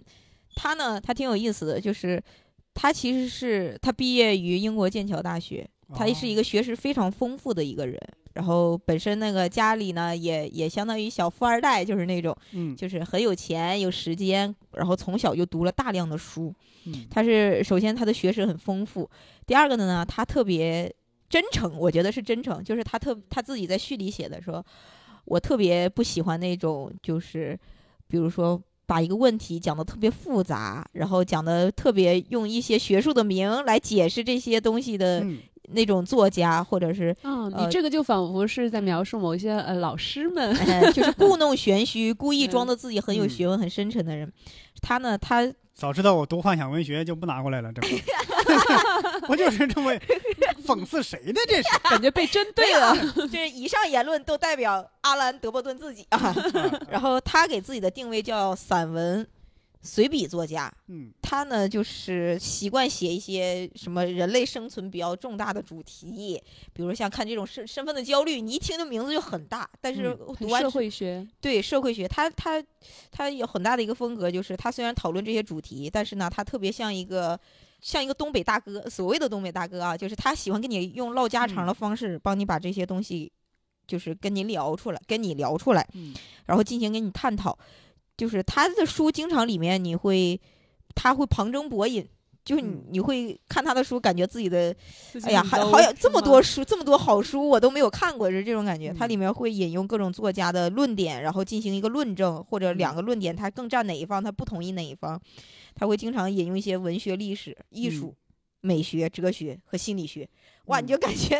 他是不是福尔摩斯啊？我怎么感觉他啥都会啊？然后我觉得读他的书很有意思的一点就是，嗯我第一本看他其实不是《身份的焦虑》，叫做《爱情笔记》。嗯他那本书聊的就是两个人从相恋、热恋，就从相知、相恋，一直到最后分手，两个人互相憎恨，然后再嗯互相释怀。他用一种小婚说姻的故形事式，哎，对，有点这种就是嗯婚姻故事的这种感觉。但是他的文笔非常的好，就你嗯读完了，感觉他好像把爱情给分析透了，你好像这就觉还是得一本小说，不是心理分析的书。不是，它是一本小说，就嗯是《爱情笔记》是一本小说，然后但是《身份的焦虑》是有一点散文类的随笔随笔小说。，嗯，他那个呃爱情，我当时看的第一本是《爱情笔记》，我就觉得哇，我说这个人不要碰上这样的男人会变得不 幸，就感觉嗯他每一步都能，就感觉爱情被他摸透了，就是从最开始到最后，啊然后但就是呢，渣男本渣是吗？也不是他就是觉得爱情是这个样子的，他认为的嗯爱情是这个样子的，但是嗯确实他写的感觉所有人的爱情，就你特类别似能能会想到你曾经的一段爱情，就会嗯觉得就是他说的那样，而且那两嗯个男女主人公的东西身上的，你会找到很相通的点。嗯，然后看完了之后，你会觉得啊，对爱情没有信心了，因为你再开启一段，可能最后还是这样的过程。但是他写这本小说的意意思呢，就是说，呃，希望大家还是要相信爱情的。虽然没理解他的逻辑，但是那本书其实很有意思。感然后觉是强行在在什么什么的要求下补了一个正能量的结尾。对对，然后他包括写一些什么旅行的艺术啊，好多他写一些书都还挺挺有挺有挺有意思的。嗯他里面就引用了，就是我感觉读他的书就特别呃像，我觉得就是写《追忆似水年华》的那个那个普鲁斯特，普他鲁斯说过一特句话，就是说每个读者只能读到就是已然存在他心中的那个东西。嗯就是你嗯愿意去看这本书，你觉得这本书跟你有共鸣，或者为什么有的书有的人觉得好，有的人觉得不好，他嗯就觉得他跟那个书产生共鸣了。嗯就是嗯小说或者什么样。他说我去读这个，只不过这个东西我我可能已经在我的身上发生过，但我不嗯知道怎么用语言，或者是真的有人跟我有相同的经历，他会嗯觉得每个人。读者喜欢，比如说我们标记哪一句话我特别喜欢，然后会经常发微博、发那个朋友圈儿，嗯会觉得嗯 引用，比如说什么鲁迅啊，鲁迅说我没说过这句话，是吧？他就觉得他说书是一种光学仪器，嗯就是作者提供给大家，但是就是每个人会就像一千个那叫什哈姆雷么特一千个哈姆雷特那句话一嗯样，我觉得那句呃他的这个书就会给我一种很明显的这样的感觉。然后嗯啊，就聊到《身份的焦虑》这本书，啊，回到主题了，回到主题 了。嗯然后他这个书也挺有意思的，他他就说那个，其实现代人就是说，其实我我每天我不知道两位老师焦不焦虑，我有的时候就时常会很陷入焦虑，嗯，嗯时长时常是吧？我也会焦虑，但是我是说你是时长，啊，我是我可是能会最焦近虑，偶但尔是你会有特别确定的焦虑的某个的东西呢，还是说就是会长期处于这种状态？因为我觉得这个还挺不一样的。有时候有的人焦虑，并不知道自己焦虑什么。嗯嗯因为对于我来说的话，我是有非常具体的焦虑的东西，嗯但是其他东西我就不太会焦虑。我是一个比较 大心眼儿 的人。对对对，我跟葛老师有点接近，对就是嗯什么事儿都能释怀那种。嗯啊嗯他他这个书里也讲了，就是说原始人是不焦虑的，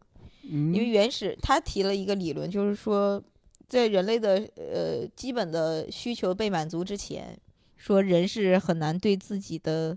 呃，比如说身份啊，他这个身份呢，就是一个是说的是社会地位，或者是他人对于自己的价值的肯定。嗯他这这个书里面讲的身份是这个意思。就比嗯如说，我是作为一个脱口演员，嗯那我可能觉得我焦虑的部分，呃，是我这个事业能不能发展的很好。更多是嗯社会上的一些对但是那身份是社会焦虑上。嗯他说，身份的焦虑是在于，比如说别的人，比如无论是观众还是同行，认不认可你，对自己的看法，对自己的看法，他是说这个身份的焦虑是来自于这种，就是他人的认可。嗯嗯嗯，为什么说原始人是不焦虑的？嗯，他就说那个时候大家吃吃不饱穿不暖，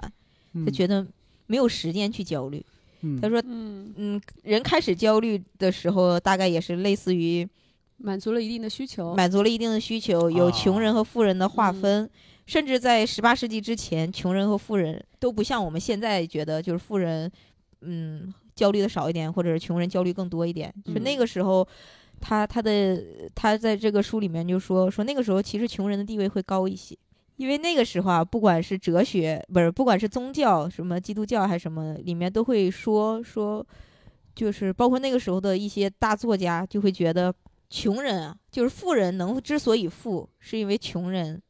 给了他们时间富，就是给他们提供了保障，嗯吃方面。嗯然后比如说那个呃，嗯就是要种田嘛，要服侍你。干了富人本来应该做的一些事对，情，富人嗯只不过是你相当于蹭了这个红利。所以那个时候，嗯富人是不敢瞧不起穷人的，嗯就是穷哦人是有一定地位的。哎，我觉就得这种状态很好哎，就是富人他是有感恩之心的，可以这对么理解对吗？直到十八世嗯纪之后啊，哎，世界 变了，对对，他呃，为什么是十八世纪之后呢？因为那个时跟候工业革命有关系吗？呃，有一定的关系。它这个里面有很多，就是十呃十八世纪之后，就是呃，他还举了那个很，多的革命那个时候都发生了，对他举实了一个赫鲁晓夫和尼克松的例子。嗯一九五几年的那个时候，就尼克松啊到莫斯科去给一个美国的展会展会，相嗯当于进行剪彩。然后呢，这个展会呢，主要是为了展示美国在就是科技方面的成和就物质建设方面的成就。嗯然后，但是呢，当时苏联那个情况也属于共共产主义社会嘛，那个时候大家还是相当于齐心协力的，比如说那种就是种田呀、温饱啊，可能是嗯更那种。然后当时呢，那个他就在那个展厅里，就美国方面展厅里面，就是展了一个美国普通工人家居的全貌。嗯嗯然后这里面有那种地就铺上了地毯，然后客厅里摆放了一电视，有两个厕所，还中央取暖器。嗯，然后还有洗衣机呀、滚筒洗衣机和冰箱嗯。当时赫鲁晓夫就觉得，你这个让就是你这种东西一旦展出了，你就是会容易让我们的国家的人产生了嫉妒，嗯嗯，就是产生了嫉妒，就会产生对了比对比，进而就产生了焦虑。就是为什么嗯同样是这个时代，你们过得那么好，是你们是普通工人家庭是这样，那我们嗯这还还在干农活儿或者怎么样，就就赫鲁赫鲁晓夫也还还在那说说这个呀、就是类似于资本主义的毒瘤 啊， 就是他们是啊绝对不可能每个家庭都达成这样的，这就是嗯来腐蚀我们的。听着咋那么酸 呢？对，但是但是恰好呢，他当时这个事情呢，反而苏联的一些家庭嗯，没有那么焦虑，反而是嗯美国的就是已经过上这么好日子的工人，他嗯会他还会焦虑。嗯为什么？因为当时已经是比如说呃广告啊什么啊，广会有告这种强化某种强化某种印象加深他的印象。就以嗯前大家会觉得富人的生活还是那个问题，就十八世纪以前啊，大家会觉嗯得这个阶级是不可跨越的。嗯嗯就我嗯穷人，我是穷人，但是我也没有想过去成跨为越那个富阶富级，人嗯因为以前是就相当于呃爵位是世袭的，嗯就我不可能通过我的努力来实现啊阶级的跨对越你。出身怎样就怎样，对，所以他嗯就就有一种怎么说呢，认命的成分在里面。嗯就是我就想好想好，我我这辈子安我稳安稳稳做安安社稳畜，稳，我我就到头了。我我的家也是这嗯躺样平嗯啊，，我的孩子也是这样，我的父辈、嗯我的子子代代都是这样的。我就嗯是要不然去，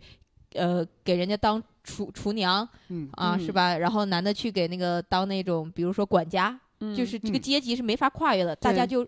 认定了。那嗯我就安安稳稳的过一生，富把人自你己的过活儿富人干的生活，好我不嫉妒你，因为我嗯觉得那个东西离我太远了。嗯嗯就是十八世纪之前，十八世纪之后呢，也是因为世袭的制度被打破了，嗯然后呃，工业革命之后呢，大家会觉得。呃尤其是美国那个时候刚开始的时候，有很多的那种富商，比如说嗯所谓的什么暴发暴发户，什么嗯淘金一代的那种，他们是通过自己的努力白手起家，嗯对，就是相当于我有能力，我只要努力，嗯我只要有这个机会，有这个机遇，我是对能实现阶级的跨越的。确实淘金潮这个事情影响很大，对，是给对大家就一是种美国梦的那种感觉，对，就相当于这个这个时这个就相当于那个时代的科技的发展，导致了以前穷人阶级不可跨越的那个嗯被打被、破被了，打破了。大家所有的人都会觉得，我只要努力，就美国梦嘛，我只要嗯努力，我就能过上那样生活。嗯，而且当时所有的国家，比如说政治方面，或者嗯是、呃那些广告、电影啊，也是极力的宣扬这种。嗯，然后呢，穷人会觉得，哎，我周有围机会了，呃，有机会，一个是我觉得嗯我自己是那样的人，我可以成为那样的人，但是嗯突然有一天你会发现，努力努力，你达不成那样的成嗯就，而恰好你周围的朋友，突然有一天他达成了那样的对成就，嗯，嗯就就会很焦虑。他就说，为什落么人会差焦虑，是因为大对家不会觊觎比你高太多的人，嗯大家这种身份的焦虑就就来于你，就像奇葩说打过一个辩题，你同嗯龄的人都过得比你好。你要不要努力？嗯，就是你包括我们现在所谓的说什么内卷呀，什么，嗯因为就是看那种抖音，就感觉人均入账几千万的那种，而且比你还小，你会不会焦虑？会焦虑。是嗯就是你发现你周围的人比你过得好，但是嗯呢，对他的能力没有你强或者比你强的时候，你又会产生那种幻觉，你会觉得我也行，但是你做了之后发现其实不行，对嗯就会你会有这种焦虑。比方说对 Giao 哥那种啊 Giao，嗯，他只不过是发出那种怪腔怪调，Giao 一下就火了啊。那可嗯对嗯能身边的人很多人看到就觉得这东西就又没有什么难度。是就开始剑走偏锋，哎，对想对说对自己身上有没有一些奇怪对，的一所以些我点？以前在网上看到好多那些把水啊、可乐往自己头顶上倒来闹事上，然后拍成视频，真真的还能火一把，不少人这么干。嗯，嗯对。然后他还提到了，就是说，一个是大众的传媒发展的太快了，以嗯前人、嗯普通老百姓是很难接触到贵族的生活的。嗯，就我嗯不知道你能骄奢淫逸到啥样，我也不对羡慕。我嗯每天我就种田，我温饱就可以了也。没有嗯想象能力，也对没有对展示过，对，但是现在大众传媒就是我可以看到达官贵人过得是什甚么至于红现在火电影、电视当中的一些场对景布置，对，然后包括就是他们这个书里提到了一个观点，就是说，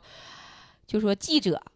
就尤其是英国，嗯为什么大家那个时候开始焦虑呢？有一个原因就是记者开始报道就是王室，嗯啊，他们的生王活是室什的么样生活子，然哦后每天报道呢，因为王室没有什么，每天就是舞会，然后嗯哪天去这个舞会那个舞会，然交后际、对，然骑后马，对老百姓会觉得我过得，我以前没觉得我这么辛苦，嗯，但是我嗯觉得你的你这个太容易了，是就会我嗯就觉得凭什么就是我不行，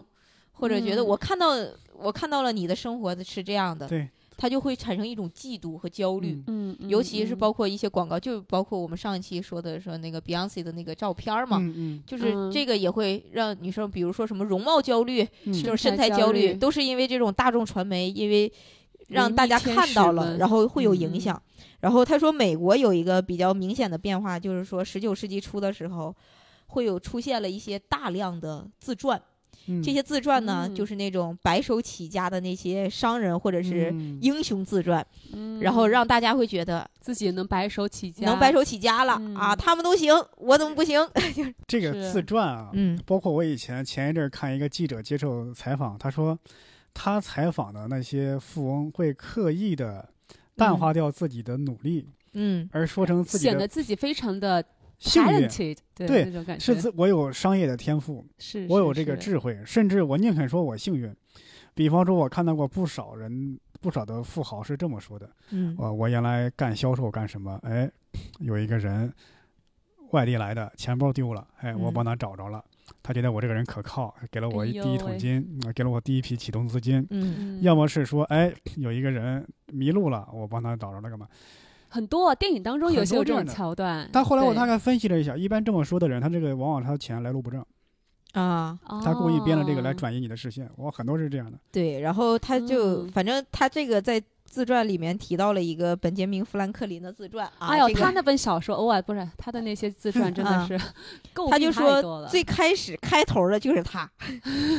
就是他相当于引起了一些，比如说现在我们所谓的励志书籍，什么励志鸡汤，祖啊嗯鼻祖就是他，那种人，因为他对就在那个。就是书里面讲了他的传奇的经历，说他嗯父亲是一个波士顿的辣酱，嗯然后呢有十七个小孩儿，哎呦然后喂呢他呢能取得当初的成绩，完全是凭借自己的聪明才智，嗯由一个一名嗯就不明一文的年轻人，成长到最后那个不仅富有，还能广结社会名 流，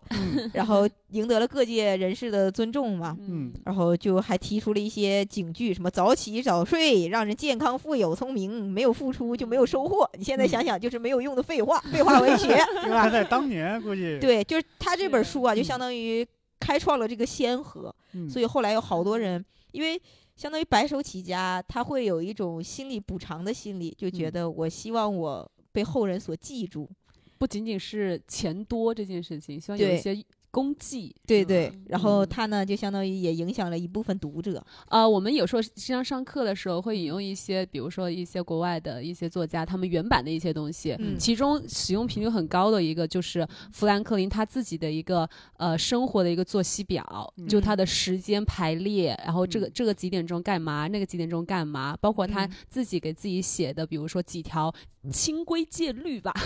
对，就要干嘛不要干嘛，要干嘛不要干嘛，嗯哇，这个真的是太多了，而且在我们的英美文学课当中也是必学的一课，你知道吗？哦，我啊的天哪！以对后我就感觉这些名人啊，可能他未必会这么做。他只不过成名之后，哎呀，我总但是得给别人，看着对觉得很厉害，我总得给别人写点啥的。对是对对，后教人教一教师后人是吧？嗯对对对，后面对，人我觉得是他这本书里头还有一个挺挺多的部分。他第一，他就是整体分两大部分嘛，后面还嗯有一些比如解决方式，嗯我觉得大家也可以去看看。反正我是觉得并没有解决到我的焦虑，因为他给给的解决方式都是什么艺术、政治、音乐。我当时想，哇，这确实有钱人解决焦虑的方式。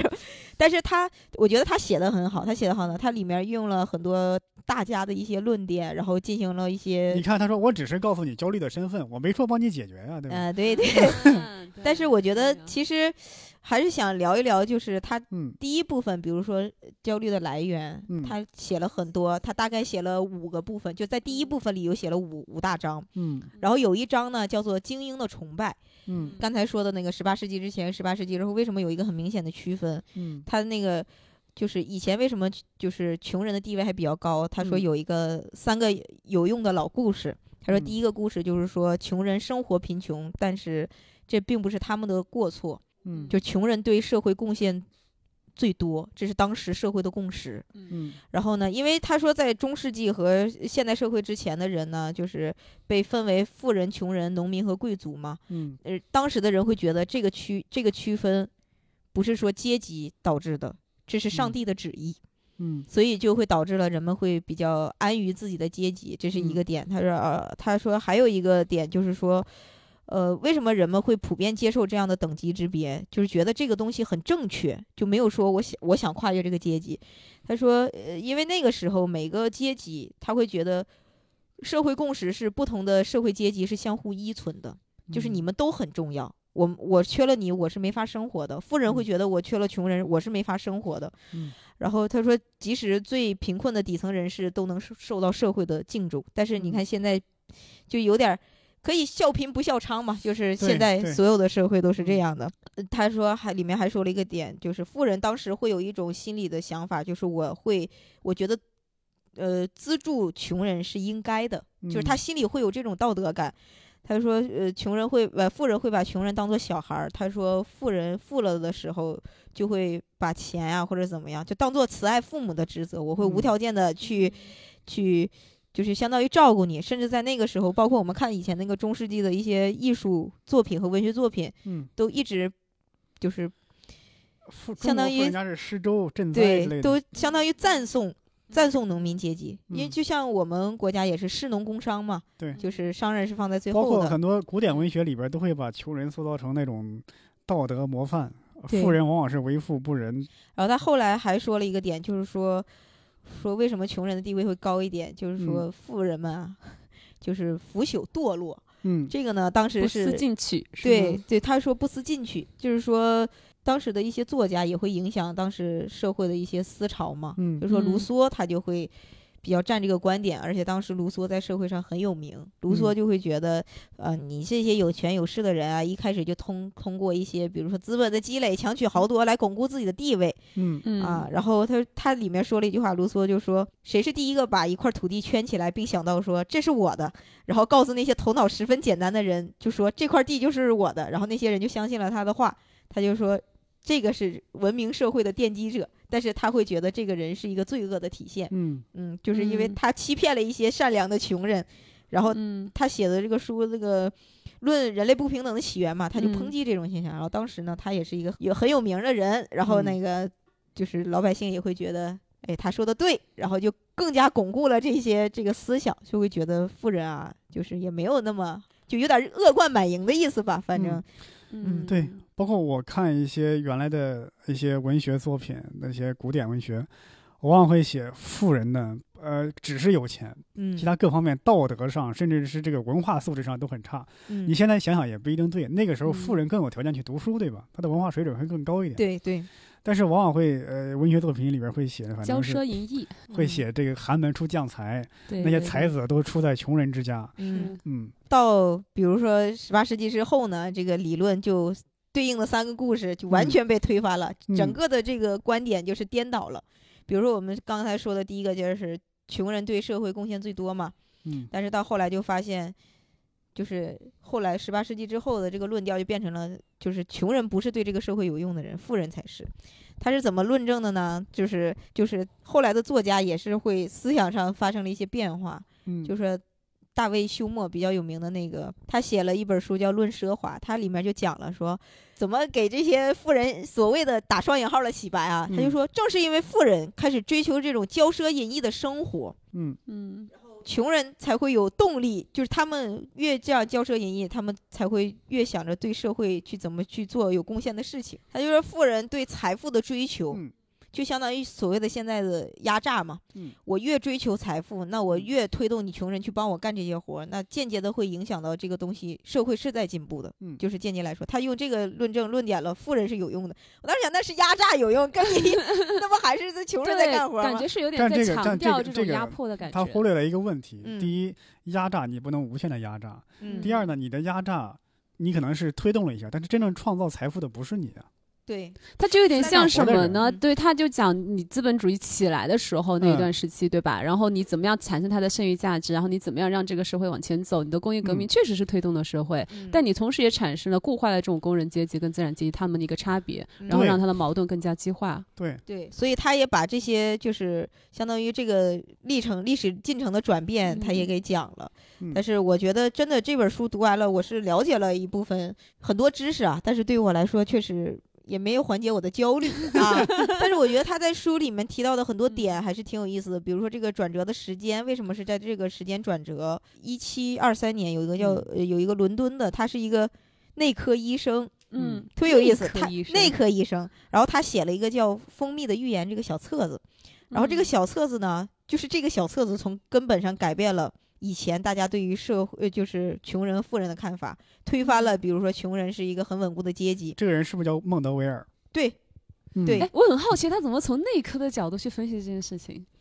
还是说嗯他只是一个身份？对，可能也只是一个身份，他 OK 他的观点也挺，现在嗯也不知道，反正也提出来让嗯大家可以讨论一下，嗯他就对觉得。他这书里提的论点就是富人才是社会中有用的阶级嘛，嗯然后他他怎么论证呢？说是是因为富人的挥霍才给了他们，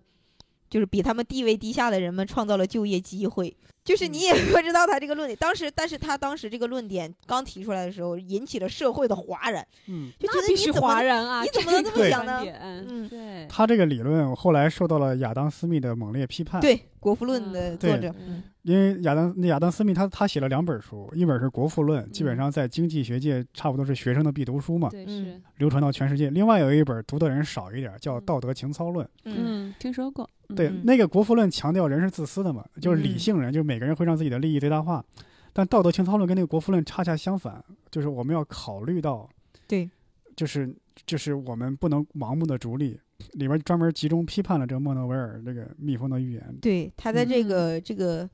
阿兰·德波顿也在这个书里提到了，就是嗯嗯，亚当·斯密啊，他嗯引用了很多他的论点，然后就是两方论点，他进行了一些辩，就是思旁辨征吧。博引嗯对，对然后我觉得这本书还是挺有意思的吧，就相当 于虽然没缓解焦虑，但是是你学知到道了不少。对，其实也说出了一些真相吧。但是我嗯觉得知道了这些真相，也没有过好这一生 啊，该焦虑还是焦虑。但是我觉得其实是从心理学，不管是从哲学，它它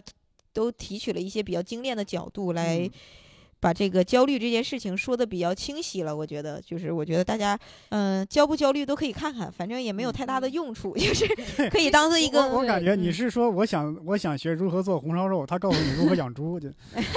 对对，对你刚刚一直在讲这个焦虑，然后又讲心理，然后其实又讲到这种他们人际之间的一些关系，嗯包括刚才波波老师又提到什么荣格啊，什么呃弗洛伊德啊这些，嗯这我就一直特别想提一个人，也是嗯之前我想要谈论的一个主题，就是阿德勒。哦嗯哦啊阿德勒心理学，嗯他的那个《被讨厌的勇气》，他那本书，我嗯自己是觉得缓缓解焦虑来说，那一块那本书虽然没有提到那么多的干货的一些知识，嗯哎嗯，而且它是一个。日本人写就的，但我看的是英文版，所以它的逻辑相对会好一点点。嗯嗯对，因为它那本书本身会有一些逻辑漏洞，嗯但是看完之后会让人觉得他们的一些讨论的一些内容，其实会和还我觉得对缓解缓解自己的焦虑还挺有用的。对他这个，其实阿兰·德波顿里面也提到了那个阿德勒这个人，嗯然后也说了，其实他这里面其实还是能说明他这个作家其实也是一个学富五车的人，对就是他呃不同的论点、不同的知识架构，其实他都清楚，嗯他也知道。这个是为什么发展到这儿了？然后甚至吧，甚至就是觉得不同的点在每一个历史时期是嗯可能有它的道理的，它不一嗯定对，但是存在人即合理。对，但是人类嗯发展到那个时候，是可能思维就是有一些局限的，受是受是当时的，比如说不如不代不管是科技技时术代，还有嗯所所有人们的这社种会制度，呃社会制度的影响吧。嗯但是我觉得他确实，我看完之后理解了他为什么管自己叫那个散文随笔作家，嗯就是 他这个就确是很实散是吗？形散神也 散， 但是我还是觉得挺挺好的。他的书几本儿，就是我觉得大家如果不是抱着那种探究的心理，我一定要学什么东西嗯，去读一读，还是挺好玩儿的。我觉得，感谢英宁的分享。嗯我是我是突然想起来，葛老师刚刚嗯说他看的阿加莎那本书的那个第一印象，说嗯啊，我一抬头已经过去三四个小时了，嗯嗯都不想放下啊，不忍释卷啊，这种感觉。我现在我我我想我我上次是看到这样的书的感觉，就是看日本那个科幻小说，叫《来自新世界》，嗯嗯，不知道你们看过没有？没有，没看过也不用太看啊，因为这是也是一个通俗小说。嗯如果你嗯，有一本儿最近看到的书，像葛老师这样的体验，说嗯我哎拿到之后就不忍心放下，哎，不错哎，，你推也荐可以给在我评论们。区分享一下，推嗯荐给我们。好是那我们这期呢就到这儿结束，嗯，哎好的，感谢大家啊、谢谢大家，拜拜。拜拜。嗯